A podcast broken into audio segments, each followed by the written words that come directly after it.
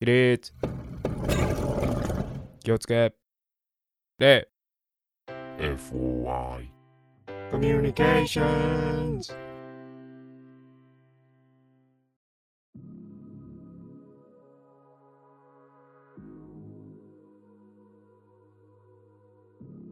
今週もこの時間がやってまいりました。FOI オカルト通信。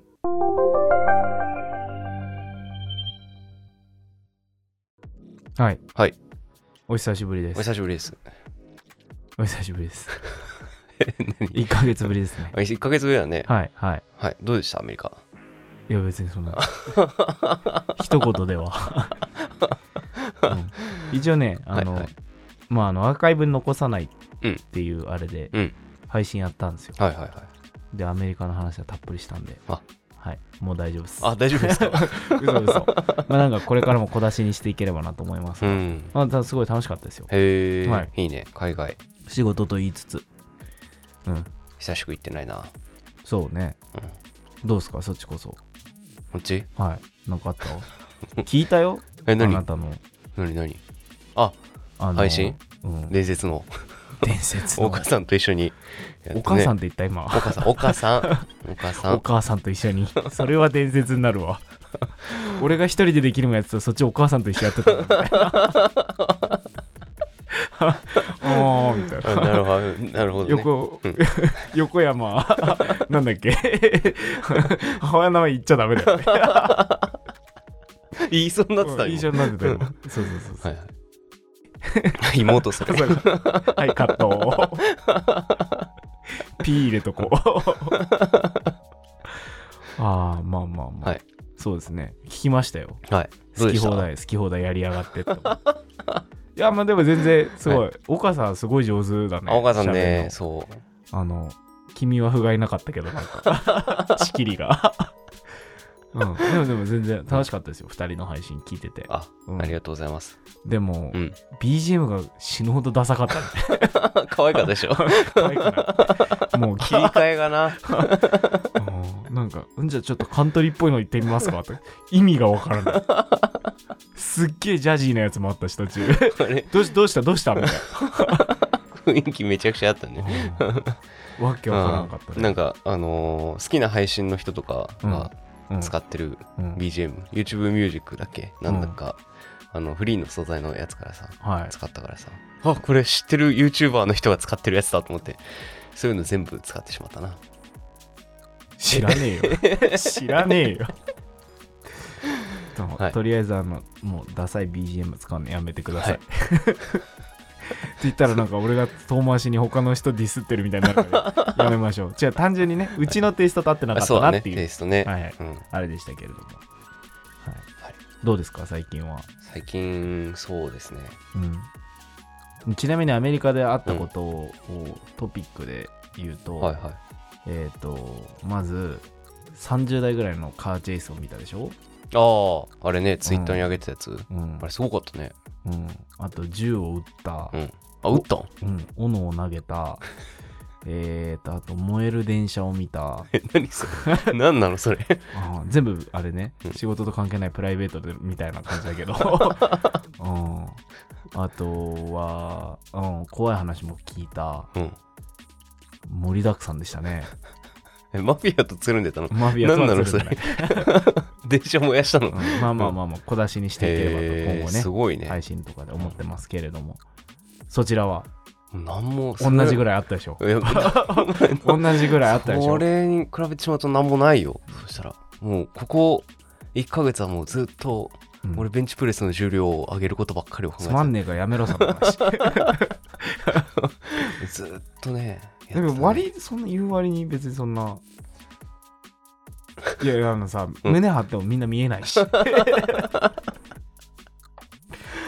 あ、でも最近言われるようになった。あの、久しぶりに会った人とかは、あれみたいなパンプアップしてんねみたいな,、なんかでかくなったって言われて、うんそう全然久しぶりに会った先輩に。あそう、うん全然ちっちゃいまんまだと思うけおど前がでかいからだそれは本当にコンプレックスを感じるんだあよだかそうら君みたいな人が近くにいるとあいや別になんかあそうですかそでも確かにう、うん、あそうでもないな腹立うつんなんかアンディ・ウォーホール着てんなと思って、あ、そう、ユニクロで買った、これ。うん、アンディ・うんウォーホールって書いてあアンるディ・ウォーホールって書いてある。そうスープ缶のやつね。で何があったんだよ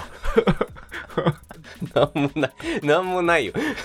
なんか話すことあるって言ってあたあ、じその話ね。ゃんうんなんか最近、あの、俺、寝つきめっちゃ悪いの。うんうんうんそれで、睡眠導入剤っていうかさ、えまなんか今の家に越してから良くなったって言ってたじゃんまあ、はいよくはなったよ。よくなったけど、うんもともと寝つき悪いのよ。俺、子供の頃からめっちゃ寝つき悪くて、はいはいまあ、寝ない子で有名だったんだけど、全然鳴らしてたのよ。全地然 元でね。俺には届いてなかったあ、本当。よまあ、ちょっと住んでるとこ遠かったから、 あれだけど、うんうん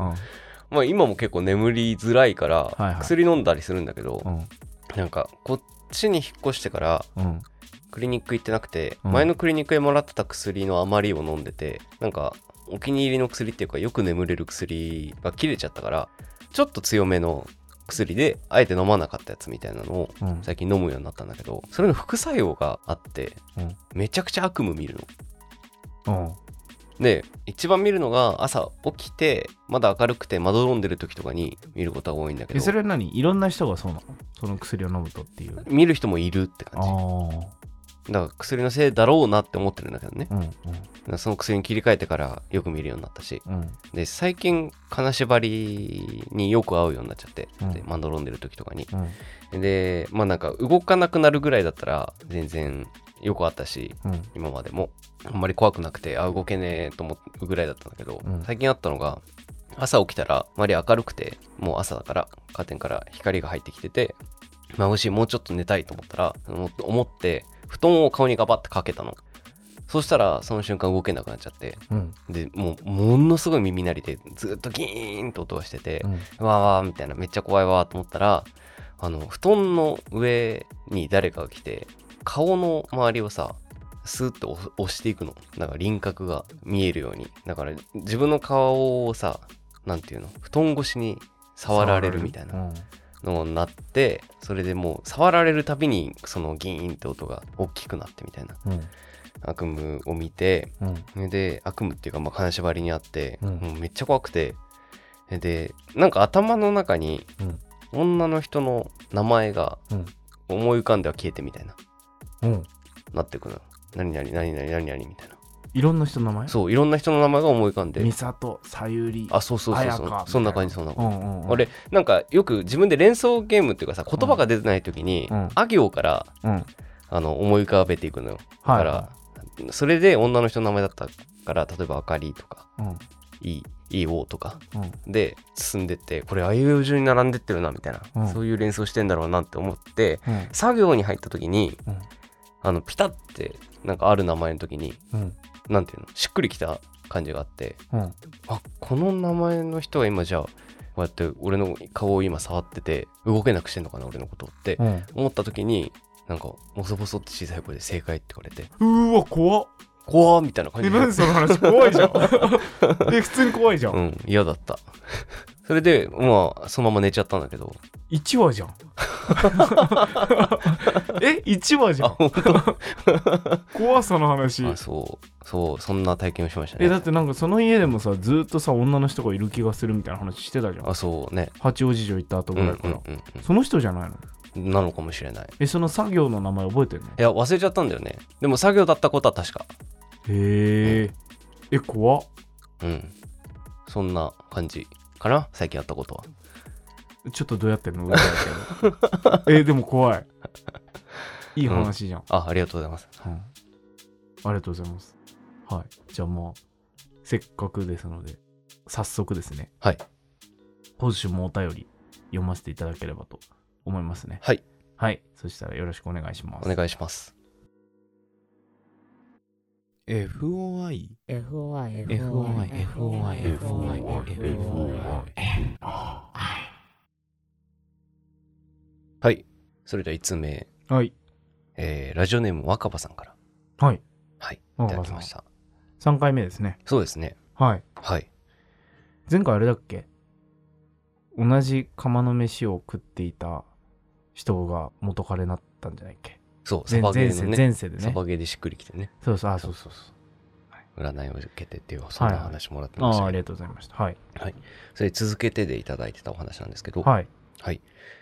FOI 捜査官 D 山本様、K 横山様。えー以前、大学時代に駅で経験したお話を投稿させていただきましたが、うんその付近で当時の友人から聞いた、実際に私が体験した話が2つありますので、投稿させていただきます。駅の中で白い服の女の人が立ってたってやつだそようねそうそうそうそう、うんそのお話に関連してっていうかね。ほうほうはいほうで、2話いただきました。はい、はいありがとうございます当時大学3、4年生だった頃に友人から聞いた話です。はいその友人は大学付近で一人暮らしをしておりました。そこは比較的高級住宅街で、彼は当時こんないいところで家賃も安くてラッキーだったと思ったそうです。うんうんそれは友人と二人で宅飲みをしていた時に起きたそうです。うん仮に私の友達を A 君、その友人を B 君とさせていただきます。はい部屋は 1K の作りで飲んでいる部屋から玄関がまっすぐ見えるようになっていましたお酒も入り盛り上がっていると A 君はふと玄関が気になりパッとそちらの方を見たそうですうんそうするとそこに幼稚園児ぐらいの子供が立っていたそうですもあまりにもびっくりしてしまい B 君に「おい玄関に子供がいるけど」と声をかけたそうですううんその時点ですでに B 君も玄関の方を見ていたそうなのですが、なんだか様子がおかしく、表情もさっきと変わらず、ただ全く動く気配がなく玄関を見てフリーズしていたそうです。うんそのことにも驚いた A 君は、再度玄関を見たそうなのですが、子供はいなくなっていたそうです。うんうん A 君は少しパニックになってしまい、B 君から、おいどうしたと声をかけられたそうです。いや、玄関に子供がいたんだ。お前も見てただろうと A 君が言ったそうなんですが、何を言ってるんだ子供なんていないよ。お前何見たんだよ。と言われてしまったそうです。うんほんの一瞬の出来事だったそうですが、自分だけ何かを見てしまったことが大変怖くなってしまったとのことでした。その一件があり、A 君は自分の住んでいるアパートが怖くなってしまい、うんいろいろ調べたところ、特に事故物件とかではなかったそうです。うん結局、あの子供はどこから来たのか分からなかったそうです。おおはい。で、二つ目。ーはいこれはす、ごいもう一話いただけるねはい、うん、これは、昨年私が経験した話になります。おお最近はい。一昨年の秋に私は体調を崩してしまい、うんしばらくの間、月に一回の通院をしながら出勤をする日々を過ごしていました。うんその日は去年の秋のことです。検査や薬をもらったりするのに時間がかかるため、月に1回だけだし、ということで、病院から会社までタクシーで向かうようにしていました。そのため、その日もタクシーに乗って職場へ向かっていました。普段は移動の間、景色を見ながら移動したり、タクシーの運転手さんとお話をしながら過ごしているのですが、その日は疲れていたのか、うとうとと目を閉じてしまいました。しばらくタクシーに揺られていると、急にうっとくる吐き気、寒気に襲われてしまいました。うんとっさに目を開けると、墓地の横をタクシーが走り抜けており、すぐトンネルに入ってしまいました。うんトンネルを抜けると、さっきまでの吐き気、寒気は収まっていました。後日、そのことが気になり、どの辺りだったか調べてみると、某有名な霊園の付近だったことが分かりました。うん前回投稿させていただいたお話、今回の2話もそうですが、エリア的にそこまで離れているエリアではありません。うんうんよっぽど私には合わないエリアなのかなと感じてしまいました。おおお二人にもこの周辺は自分に合わないと感じる場所はありますでしょうかーは長々となってしまいましたが、以上が私の話になります。いいえいえ読んでいただきありがとうございました。ありがとうございます、ありがとうございます。白いね、霊も見た場所も近全くて。部あれだよねまあどことは言えないですけうんど、うんうん。全部近場だよねその周辺で起きてるっていうね。俺ねこの辺の話結構てか俺行くこと多いからさ、あ、そうなんだ。うん、仕事仕事でも多いし、はいはいよくお世話になってる会社その辺にあるからへよく行くんだけどその霊園の近くに、え。はいはい。まああのー結構有名なスタジオがあるんですよ、まうあ、んいくつかあるんだけど、うん俺そこのスタジオでよくまあ撮影とか行ってたんだけど、うん。そこのね事務所のその霊園寄りにあの和室があるのうーん。そこはねずーっと足音が止まないらしい夜中とか、そうなんだ。うへん、え。っていうのがああるのと、もう一個その同じエリアにある、うん。その霊園の近くの写真スタジオがあるんだけど、うんうんそこにもそこの、あの、まあ、スタジオの中にさ、ちっちゃいスタジオから大きいのまでいくつかあるんだけど、うんうん。知り合いがそこで働いてて聞いたのがそこの部屋のちっちゃい割とちっちゃめのね、うんスタジオが1個あるんだけどそこはね出るで有名なんだって、へえ。それこそ子供見たっていう人うんうんうがん結構入れるところらしいんだけど、うんまあ俺のその知り合いは見てはいないのね、うんなんだけど夜一人でまあちっちゃめのスタジオだから一人でその締め作業というかあの掃除をやってたんだ撮影終わった後に、でもう誰もいなくて自分がそのそのスタジオそのちっちゃいスタジオの部分だけは自分が閉めるっていうのを作業やってた時に急に爆音でスピーカーから音楽流れたんだってへえ。えってなって、うん誰か押したと思ってえ消したい消したいと思ってうるさいから、うんうん。そのコンポというかさ、うんうんのところに行ってあの音をちっちゃくしようというか消そうとしたらコンセント抜けてんだってへえ。えっ、と思ってうんめっちゃ怖くなったから、その人がいるそのスタジオ出うてん人がいるところまで行って、やばいやばい音鳴ってんすけどっつったらああまあねあそこだからねみたいなへえ扱いを受けてうん一緒に戻ってもらったらもう音消えてんだってへえみ。たいなのがあってだからうんあの辺はやっぱり磁場なのか、起きやすいのかな結構そういう話はねうん。聞くあそうなんだ。うへんえ。なんかあの通りたくないっていう人もいてだかあらそう俺がそのそのさお世話になってる会社にうん。戻る時に、そのね霊園のね間の道があってうん。あの墓地と墓地の間を通り抜ける道があるんだけど、うんうん。そこら辺を通ると近道というか、うんうん。なんだけど、。あここダメ通んないでっていう人がいてへえ。絶対ここダメだから通んないでって言われるからその人と車乗ってる時はいつも遠回りしていくんだけど、うんうん。なんか見えるんですかって言ったら、あいや、見えたりはしてないんだけど、ここ絶対ダメだから、通っちゃダメってほ言わうれ。言われるのはその辺。うー。うんん。だから、あるみたいですね。そうなんだあのね。辺は、へえ。磁場が。なんかね。四谷とかもね、ああ。最初なんかさ、うん。この活動を始めようかって話した時は、はいはい四は谷周辺で話しててね、ちょうい。ど、ね。お祝いなりね。うん、階段が集まるみたいな話をしてたよね。ああ、そうね。四谷も、ね、それこそ誰だかな ?BB 五郎さんかなんかが話してたのかうな。んうんうん。うん、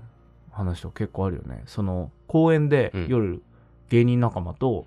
お酒飲んでたらブランコ乗ってる女の人かなんかがいて、うん子供がブランコ乗っててお母さんがそれ見てるだったかなうんうんなんかでそのいててで気づいたら消えててうわ俺ら幽霊見たっつってその一緒に飲んでたもう一人と二人で近くの居酒屋に逃げ込んだんだっうて、ん。うんうん。そしたらあのおしぼり4つ出てきたらしくてほう2人で入ったのに「えっ?」て言ったら「んえ2人なんですけど」っつったらえでもさっきあのお子さん連れのねみたいな奥様と、ね、お子さんも一緒にいらっしゃったじゃないですか」みたいなうんうん。 「だから4つ出したんですけど」っつったら「えみたいな「いや僕たち2人です」みたいな話、もう4つやへえ。うん俺もそこのブランコ多分そこなんだけど、 そこのブランコでよはいくお酒飲んでた からえここじゃんと思ったけど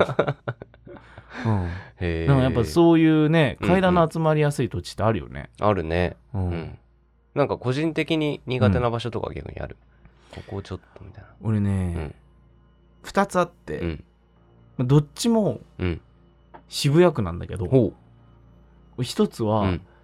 まああの、有名なさ、トンネルのある、千駄ヶ谷トンネルのあある。うあ。ん、あの辺が、千駄ヶ谷トンネルのところが俺昔から嫌いで、あ、そうなんだ。あそこってなんか、怖いとこですよっていうのを聞く前から俺あそこ嫌いで、へえ。知る前からうん。うんうんうん。気持ち悪いここってずっと思ってて、うんあそこほんと夜気持ち悪いのよなんかうーん。で俺あそこ上がお墓っていうのも知らなかったから昔は、うんうんうんなんでこここんな気持ち悪いんだろうって思ってたら数々の階段の集まる場所だったっていうのをほ後々知って、う。うんうっんていうのでだからあそこはね夜はね俺絶対通んないようにするんだけど、うん。うん。うん遠回りしてでもあそこは通んないね絶対へえ。あともう一個はスクランブル交差点ほうほうほ俺昔から嫌いでう。あ、そうなんだ。うん、だから待ち合わせとか、うん友達とねどうしてもって言われたら渋々行くんだけど、うんまあ今も最近もさ渋谷たまに行くことあるけど、うん俺絶対にスクランブル交差点側から入らないで代々木公園側からファイヤー通りとかで入るか、うん。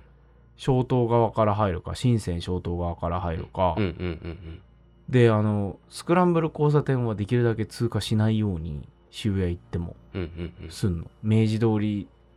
の方からスクランブル交差点を通り過ぎてディーゼルとかなの角のとこからあのタワレコの方に抜けたりとはいはいかはいはして、そうなんだ、うんへえあーあそこねすごい疲れんの行くと、うーんうんあそうなんうだ、ん、みたいな、うん、別になんか見たとかじゃないよ、うんう全然んまあでもあそこもね結構言うよね、まあまあまあ、うんね、あそこは結構意外と出るみたいうなね、んめちゃくちゃ出るっていうね、うんあるどっか俺はねうーんちょっと苦手なのが、まあ、よく行くんだけど、うん浅草のあたり、へえ台東区浅草のあたりがちょっと苦手で雷門とかのあたりうーんっていうかなんて言うんだろうあの街全体があーなんか営業でエリア担当してたことがあってうんよく行ってたんだけどうんなんかしっくりこなくてうんずーっとなんかずーっと違和感を感じてるっていうかうん疎外感をそこで覚えながら活動してってうんでその時期にちょうど最初この活動を始めてて最初の方で話したさうんあの北千住の先のうんマンションに住んでて、はいはで金縛りによくあってっていうのも、うんその浅草台東区の方回ってた時、いまあ北側かうんと一緒なのよ、うんうんうんでそっちの北千住の方は俺町としては好きなんだけど、うんうんどうしてもなんか浅草になるとね、まああの辺近いもんねうん箕輪とそうかそ抜けてうんねうん入谷箕輪抜けたらすぐだもんねなんかいろいろ調子も良くなかったしそうの、んうんなんかその町のせいだったのかななんて思ったりするけどあねー今でもちょちょっと肌に合わないっていうかうんいう場所かなまあよく行くけどねあの今でさもうんそれで言うとさうん俺らがあの一緒に住んでた頃にさうんうん近くによく行ってたバーあったじゃんはいはいはいはいあそこの一帯ってさ、うん俺苦手なのねああそうなんだ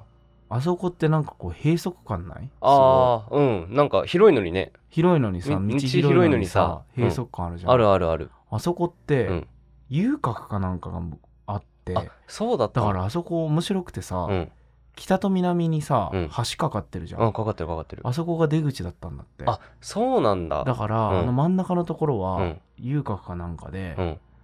あの逃げらんないようにさへえ逃げらんないよようになのか、うんその人の出入りをさ、うんうんうん管理するじゃんうんその門があって。だからあそこ、門の名前のついた通りなのね。あそこはいはいはいはいなんだけど、そうだから。確かになんかどん詰まりみたいな感じあそあるよこっねて不思議な空気だようんうね、んうやんっぱり。なんかすごいさ、え好きなんだよ、あそこうんう。んいいとこなんだけど、空気が、なんていうの抜けきらないというかあわ、かる完全に屋外なのうんに、うんうんなんか抜けきらない感じあるじゃうんん、あそこって。あっあたね確かにあ、そういうことなのかっていうのはちょっと聞いて思った。うへえんあそそううだから、うんそう川には囲われてるでしょ、あそこう。んうんそうそう、そういうことらしい。うんうーんなるほどねうん意外みとたいなうんルーツとか辿ってみると確かにうん、なんか不思議な構造のさ土地とかって、特に東京って多いと思うのあよー確かにねそうだねううんんうんなやっぱなんかそういう、えなんでこここんなわざわざ入り組んでんのとうか、んうんうんそういうのってなんかやっぱ意味があってとうんか、ああなるほどねあのー今よくこの走ってる家の前の通りうん家からちょっと行ったところの大通りあるんだけど、うんその先の方でなんでこの一角なくさないんだろうみたいなとこがあるのうーんすごいさ、うん拡張工事やってんのに道路の、うんうんうんうんなんでここだけいつもみたいなでなんかね茂みに囲われててうん何なんだろうここって思ったらその奥にね祠みたいなのがあって、ほうん、あやっぱりあだからここうなるほどね拡張できないんだうんうんうんみたいな、へだかえらすげえ混むの、あそうなんだうん、その辺りうんうん交通量タクシーとかめっちゃ通んのに、うんすごいだから夕方とか超混むんだけど、うん改善する見込みはないのねへえあそういうこことかみたいなと急にそこだけね道路が狭くなったうんうーんみたいなさ、うんうんあるんだなーっていうの思うよね。うんまあ、とりあえず肌に合わない土地はありますね。はいは皆さんもなんかあったらいぜひうんご投稿お願いでいたしもますね、すごいさ、はい憧れの地じゃん。その若葉さんが。ああそうだねみんなの憧れの土地みたいうんうんなうんうんうんね。あるんだね、やっぱそういうとこでもね。あるんだね俺も結構この辺の話は聞くことあるから、また紹介できればと思っておりますけれども、はいはい引き続きお願いいたします。お願いします。 FOI FOI FOI FOI FOI FOI はい。それでは、続いてのお便りでございます。はい。誰でしょう誰でしっょて聞いうかたらもう、この人。FOI オカルト捜査官の皆様お疲れ様です。ナンバー001 のパパスの腰巻きです。ありがとうございまはい、す。こと今回もありがとうございます。そしてまた、たまりにたまったお便り。最初の文面読んだらいつ来たかわかるよ。年末も押し迫り。 申し訳ない。会社によっては期末、新規を迎える時期なのでお忙しいのではないでしょうかそんな中山本さんお一人とはいええー新動画のアップありがとうございますいやこちらこそご視聴ありがとうございますというかまあねこれね俺らはちょっと休んでた時にいただいてたやつですね、FOI ロスが尋常ではないのですってあありがたいありがたい。ツイッターで更新が難しいかもとお知らせいただいた時はまずいなとは思いましたが、まさかここまでショックを受けるとは自分でも思いませんでした。すいません。更新します、ちゃんと。 でも無理は禁物ご自愛くださいねと。ありがとうございまありす。がととうござい思まいつつも一日も早い通常復帰を期待しております。さて、今月の定時報告。毎回いただいてるからね、本当にね。ありがとうご読ざいますめてないのがまだまだ溜まっておりますけれども、階段投稿をさせていただきます。今回は、久しぶりに霊感祖母シリーズです。楽しみですね、これは。 ねえ毎回ほんとすごい話ばっかりなので、FOI オカルト通信のエピソード7の紫色の男、ありましたね。強烈な話。はい。で、少し触れた、猛烈に眠くなるはい。というは話のありましたね。はい、一つでございます。今回からタイトルをつけようかなと。はい、ではタイトル、はい猛烈な眠気が意味するものということでいただいております。はい早速読まさせていただきますね。祖母が30代くらいの時の話です。その頃、世の中は誰もが忙しくしていた時代。今思うと多分高度成長期あたり。で、祖母も呉服屋を立ち上げて波に乗っていたこともあり、ほとんど寝られない状態で働いていたそうです。すごいよね。すごいね。おばさんのおばさ、うんん一代で呉服屋を立ち上げてっていう話もね、前もありましたけれども。そんな初夏のある日、商品の仕入れのために東京の卸問屋に出張に行きました。当時は半年に1回、東京の馬露町にある取引先の着物問屋に泊まらせてもらい、1週間くらいかけて卸問屋で何店舗も回って仕入れをしていました。今もね、馬露町って言ったらね、あの洋服問屋さんいっぱいあるからね。あそうなんだ未にうん、馬露横へ山ー。はい。あはいのはい。秋葉原とかうのんうんちょい手前というか、あの人形町とか千織のあたりで、うんうんうん今もへね、ーめちゃめちゃ卸問屋多いんですよ、あ洋服関そう係なん。はい。この頃からなんだね。もっと前からか、うん多分ね。交通機関も今のように充実していなく、たまに自転車を借りていたらしいのですが、ほとんどは徒歩で朝から晩まで移動していたため、その仕入れの期間中は毎日クタクタになって宿泊先に帰っていたそうです。出張の最終日、その日もいくつかお店を回ってそのまま夜行列車で家に帰る予定だったらしいのですがお昼過ぎくらいに猛烈な眠気に襲われました歩いていても気を抜くとそのまま倒れてしまいそうになるくらい眠くなりほかなり疲れが溜まっているのかもしれないと感じた祖母は一旦宿泊先の問屋に戻って仮眠を取ろうと思いました宿泊先の問屋に戻った祖母は社長さんに事情を話し祖母の様子がおかしいと感じた社長さんもこの後行く予定だったお店には体調不良と伝えておくから夜行列車の時間まで寝ていなさいと言ってくれていつも寝ている泊まり込みの従業員用の寝室ではなく自分の家族が寝ている寝室を貸してくれました一刻も早く布団に入りたかった祖母はお礼もそこそこにいつもよりふかふかな布団に入り気持ちいいなぁと感じながらすぐに寝つきました次に目が覚めた時周辺の様子がいつもと違っていることから祖母は一瞬自分がどういう状況なのかわからなくなりあれどうして寝てるんだろうここはどこだろうと少しパニックになりましたがあ急に眠くなって社長さんの部屋を借りて寝たんだったと思い出しましたシーンと静まり返った寝室を見回し初夏にもかかわらず少し肌寒さを感じた祖母を次に襲ったのは夜行列車に間に合うのかという不安でしたどのくらい眠ったのかも分かっていなかったため再度パニックに今何時と焦って飛び起きようとした祖母でしたが体が全く動きませんそれでも金縛りを何度も経験していた祖母はこんな時に金縛りとはついていないと常人とは少しずれた発想でイライラしていたそうなのですが窓から入ってくる明るい光を見るとどうやらまだ夕方にもなっていない様子よかったそんなに寝てないかもと安心した祖母は改めて状況を理解しようと金縛りに遭いながらも目だけ動かして周りを見渡しました冷静になって最初に気づいたのは周りが静かすぎることです窓のすぐ外は大通りのため外の雑踏の音が聞こえてもおかしくないはずなのに寝室は耳が痛くなるくらいシーンと静まり返っていますさらに初夏にもかかわらずあまりにも寒すぎます歩いていると汗をかくくらいの季節なのに布団をかぶっていても体中に鳥肌が立つくらい寒いのですそして金縛り嫌な予感しかしませんこれはかなり悪質なやつがいるなと感じた祖母は唯一動く目でそいつを探しましたおうすると頭の上で何かが動く気配があり目を向けるとそいつがいましたこれかと思った祖母はどんなやつか見てやろうとそいつを凝視したそうなのです祖母曰く私も若かったからねやっつけてやるくらいの意気込みがあったんだね今なら絶対にそんなことしないけどね何されるかわからないからだそうです意識的に見ようとすると向こうから何かをしてくることが多いようです何もしない関わらないのが一番だよといつも言っていました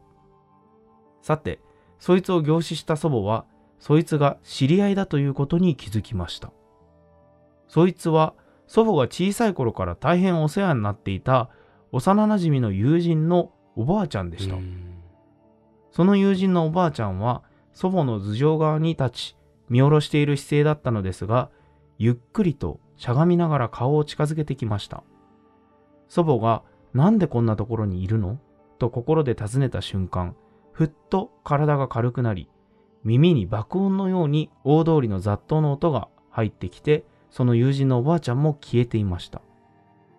友人のおばあちゃんに何かあったと思った祖母は布団から飛び起きて開花にあった問屋の店舗に向かい社長さんに「今から帰ります」と伝えました祖母の霊感のことを知っていた社長さんは「事情は後から聞くから急いで帰り自宅をしなさい」と言ってくれて駅まで車を出してくれたそうです祖母はお礼を言って東京を後にしましたちなみに結局祖母がその時に寝ていた時間は10分くらいで社長さんからものすごい体調を悪そうにして寝室に行ったかと思ったらすぐに元気に飛び起きてきたから驚いたよと後から言われたそううです、ん深夜のうちに地元につけた祖母は家にも帰らずその足でそのまま幼なじみの友人宅に向かいました当時はまだ電話が完全普及はしていなかったそうです深夜にもかかわらず友人宅の前に何人か集まっているのが見えやっぱり何かあったんだと思った祖母は人だかりに知り合いを見つけて何があったのと聞いたところ友人のおばあちゃんが亡くなったとのことみんなはお通夜などの相談のために集まったとのことでした。すぐに家に入り、幼なじみを探したところ、今におばあちゃんのご遺体が寝かされ、その横で幼なじみが大泣きをしていました。声をかけようとすると、幼なじみの母親も現れ、忙しいだろうに、わざわざ深夜に来てくれてありがとうね、と言ってくれました。幼なじみとその母親に事情を聞くと、おばあちゃんはもともと体がそれほど強くなく、数年前から入退院を繰り返していたそうです。それでも、私はまだまだ生きるよと気丈に振る舞っていたのですが、数ヶ月前から寝込むようになり、迷惑をかけてすまない、早く死んだ方が楽だろうね、などと弱音を吐くようになり、日に日に弱っていってしまったそうです。家族は何言ってるの、私たちも頑張るからおばあちゃんも早く元気になって、と声をかけ続けていましたが、その日、幼なじみが夕食を運んでいくと、眠るようにして亡くなっていたそうです。その時間は祖母がちょうど猛烈な眠気に襲われたくらいの時間でした。小さい頃からお世話になっていたし、自分の枕元に出てきたこともあって仕事の忙しさの合間を縫ってお通夜と葬儀の手伝いをしていた祖母の耳には〇〇さんかっこ友人の母は亡くなる間際まで介護を頑張っていたむしろ〇〇さんの方が介護疲れで倒れるんじゃないかと思うくらいという友人の母親についての話も入ってきました経済的にも決して裕福な家庭ではなかったはずでその母親のやつれ方を見ても相当大変だったことが祖母にも分かったそうです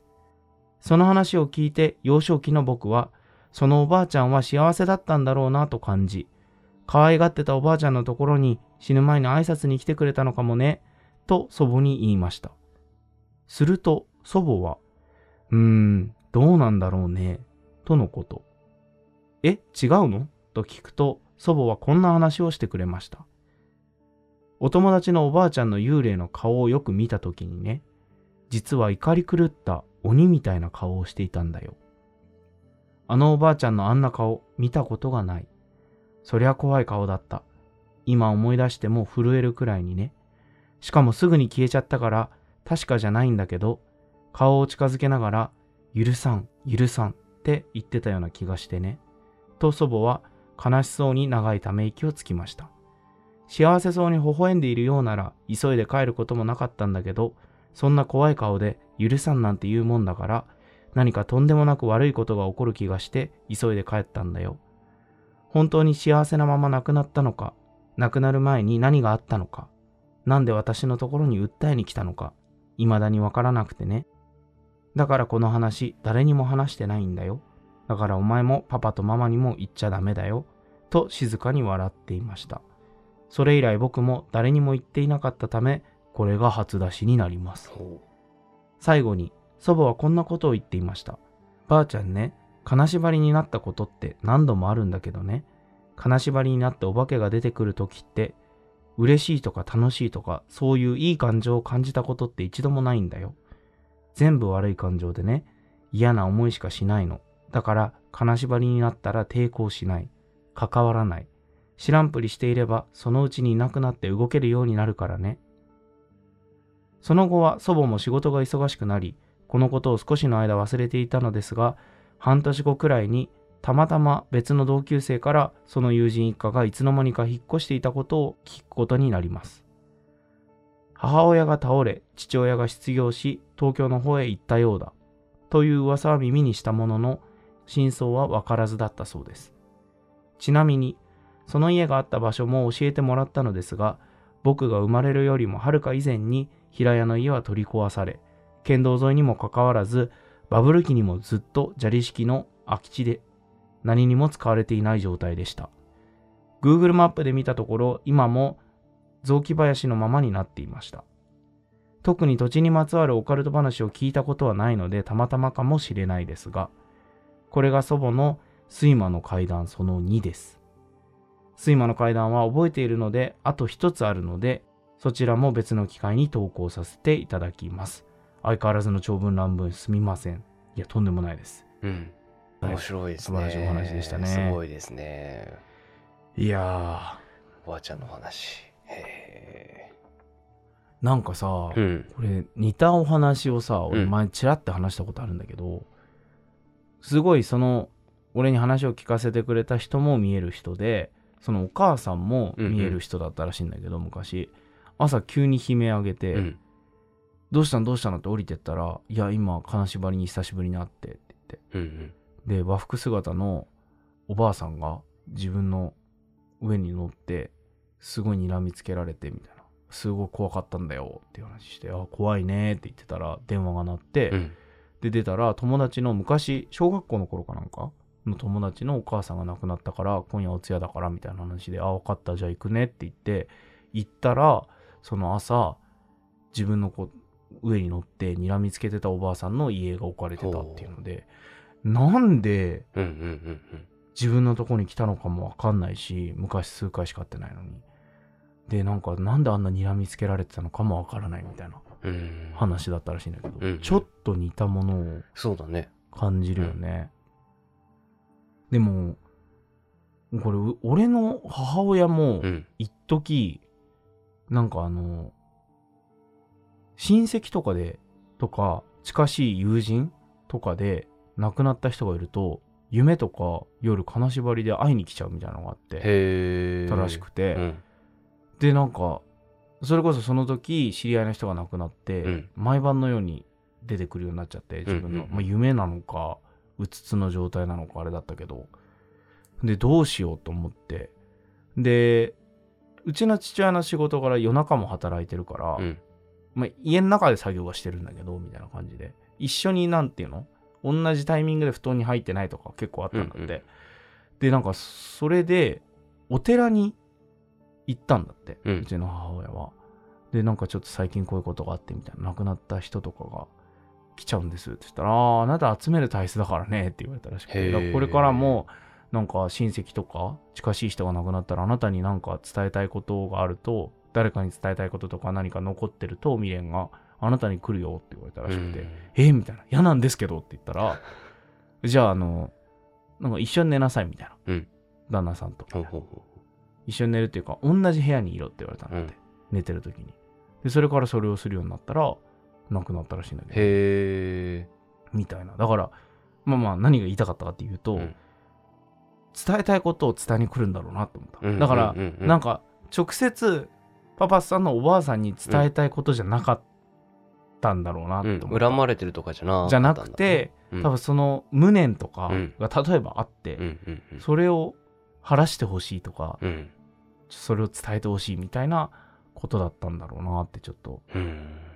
聞いて思ったけど、うんうんすごい思いだよねそうだね多分。うんそんな睨みつけてくるねうん、でパパさんのおばあさんが眠くなる時ってなんかそういうすごい強い思いがあるみたいなうんね、うんうんうんとかなんか強い霊がいると眠くなるって言ってたから、うんちょっと聞いて聞いてみたいな感じで来てたのかなうん眠くなるタイミングぐらいでねでもね、うん俺なんか今回アメリカでうん話してた人で猛烈に眠くなることがあるっていう人がいてへえその人すごい霊感強い人なんだけど、猛烈に眠くなって意識取り戻すと時間飛んでるみたいになるんだってあーだから最初なんかそういう病気だと思ってたらしいんだけど、その間にね結構体乗っ取られちゃうことあるんだってあ動いてるんだうんへえとか喋ってるんだってすごい、へうん、なんかね一番起きやすいのがお酒で酔っ払ってる時らしくてやっえぱり、とかあの結構徹夜続いて眠い時とはいはいはかいに、なんか落ち着いてたはずなのに急激な眠気とか、うんやばいやばいと思ってたらパッて意識飛んで次戻ったらみんな引いてるみたいなはいえ、何何どうしたのって言ったら、いや、あんたまた、みたいな。変な感じになってたようみたいん、てか。で、結構それが、なうんまあ、今回も実はあって、へえそうだったんだうん。まあ、ちょっと、内容的にあんま話せない話なんだけど、うんあのーその人が知るはずのない情報をうんペラペラ喋り始めて、へここに昔住んでた人みたいな感じで、うんうんうんうんあし喋り始めて、知るはずないの。えうんその人って、ニューヨークから来てる人で、うんそこ初めて来る人でその俺らが行ってたところはいはいでもう飛行機で何時間みたいなところだから日本で行っても割と片田舎みたいなところだから、うん来たことあるはずなくてましてやそのところに足を踏み入れたことがあるはずないんだけど知りもしないはずの情報をペラペラ言ってへえみんな「え何何?」って言っうんてそのことその土地のことを知ってる人にその話したら「えなんで知ってんの?」みたいになるみたいうーんな、うんちょっとぼかして今度話せたらなと思うけどはいはいはいそうそうでも猛烈な眠気が来るんだっあてそうなんだうん。そう。っていう話を聞いて。だからやっぱ眠気ってなんか関係するんだろうね。多分意識飛ばしてなんかしようとするんだろうね。ああなるほどねうん。なんかやっぱ体が悪状態じゃん。その寝てるとかって。あそうだねうんううんん。酔っ払ってるとか。うんうんなんかあるんだろうな。乗っ取ろうとしてんのかわかんないけど。へえその人も集めちゃう人なんだろうね、うんきっとじゃあみたいな話を今思い出しましたけれど。はい。はい図らずもね僕も今日オープニングでうん。金縛りの話をしたのであの話怖かったわ、普通に。 怖さが増してしまいましたけど、う僕んもはあそうかは乗っ取られないようにしよい。今回も素晴らしいお話を、はいありがとうう、ございました。ありがとうございました FOI FOI FOI FOI FOI FOI FOI FOI FOI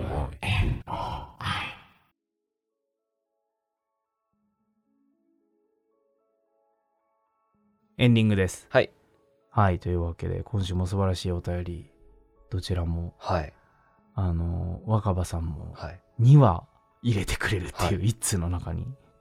お二人ともね、あうの、ん前の投稿とちょっと関連があって いうう か、んそうシリーズシリではないけどーズものみたいなね。 なんか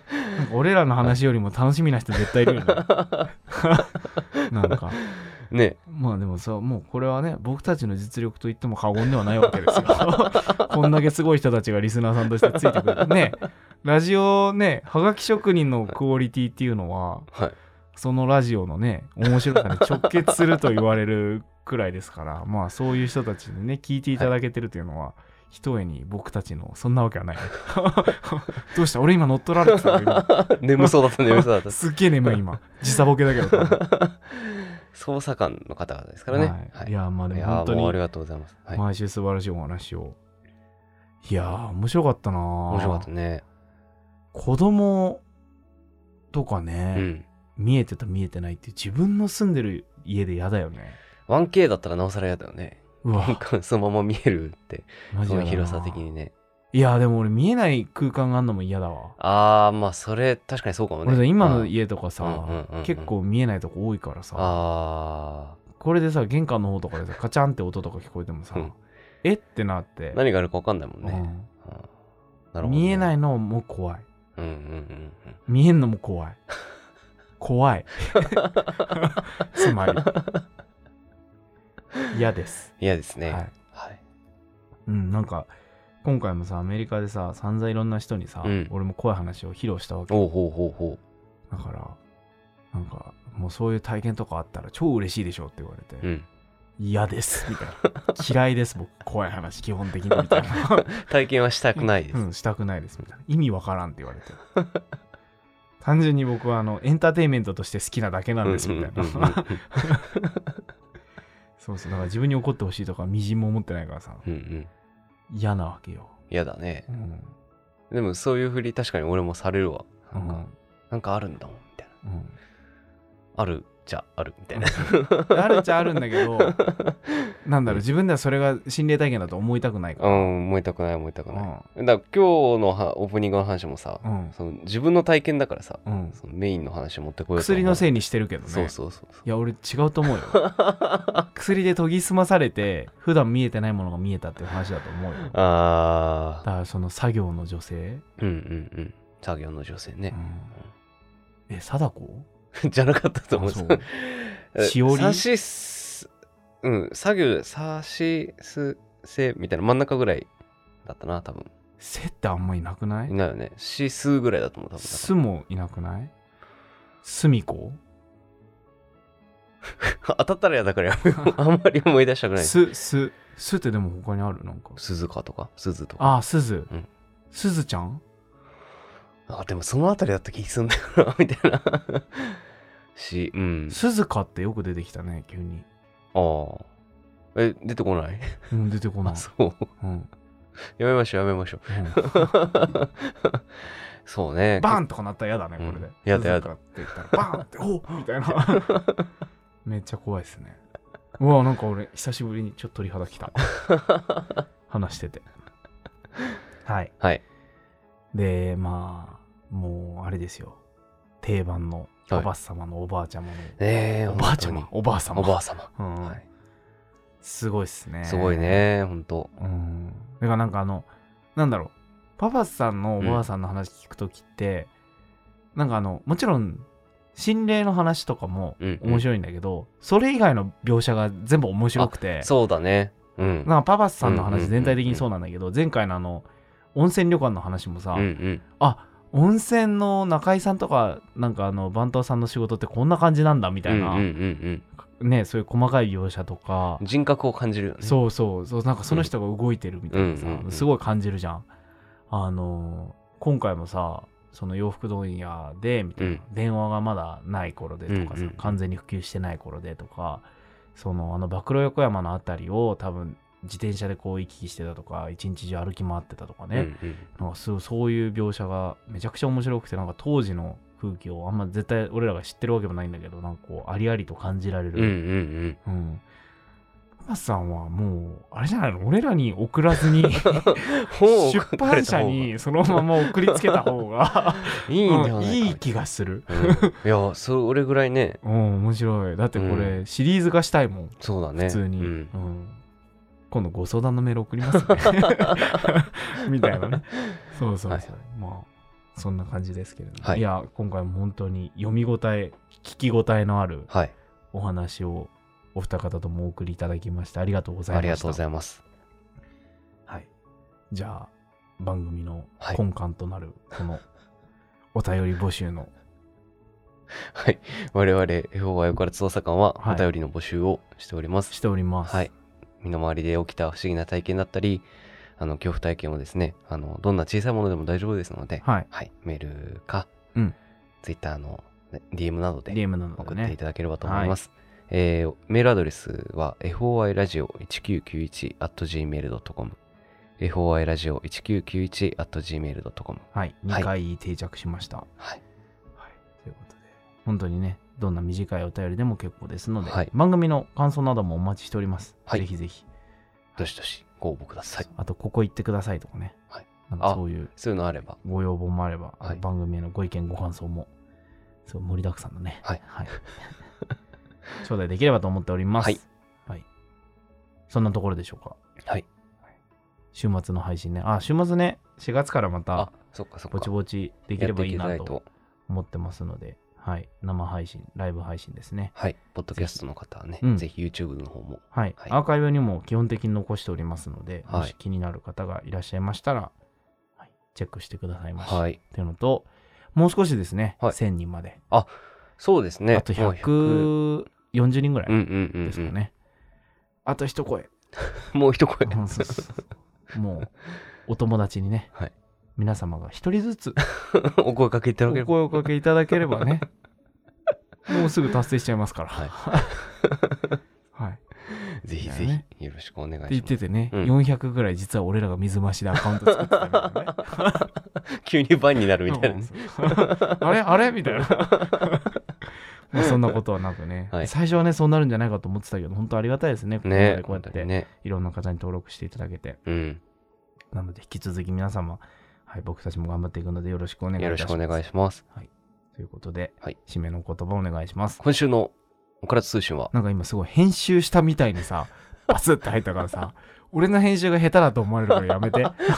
急に。なんかぶせ気味で喋るの。今週のオクラ通信は、ナンバー39の D 山本と、ナンバー41の K 横山でお送りいたしました。ありがとうございました。ありがとうございました。